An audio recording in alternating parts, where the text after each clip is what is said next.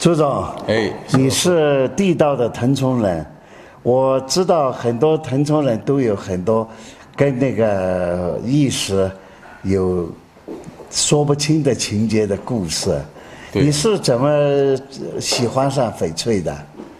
那小的时候啊，腾冲啊，昨天你们也看到了嗯，遍地是宝嘛，啊，以前也就啊，很小的时候也就去哎淘一些宝，拿点拆拆迁啊，或者菜地里面嗯，我都去会去逛了啊，找一些边角料、碎嗯料，去变成零零花钱，啊，从那个时候我就喜欢上了这个翡翠。淘的时候是不是一边淘一边也是一个学习的一个过程？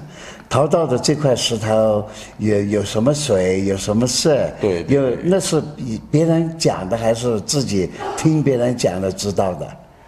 呃，主要还是靠交易啊，知道啊，啊，哦，去卖的时啊，候卖的时候啊，哪些值钱啊，哪些好啊，值钱的就认为是好的嘛。哦，慢慢的啊，就掌握了啊这方面的一些知识。所以这个就是异文化在腾冲的一个传承。啊那么经历了这么多年呢、你觉得你对这个翡翠主要喜欢它的什么特？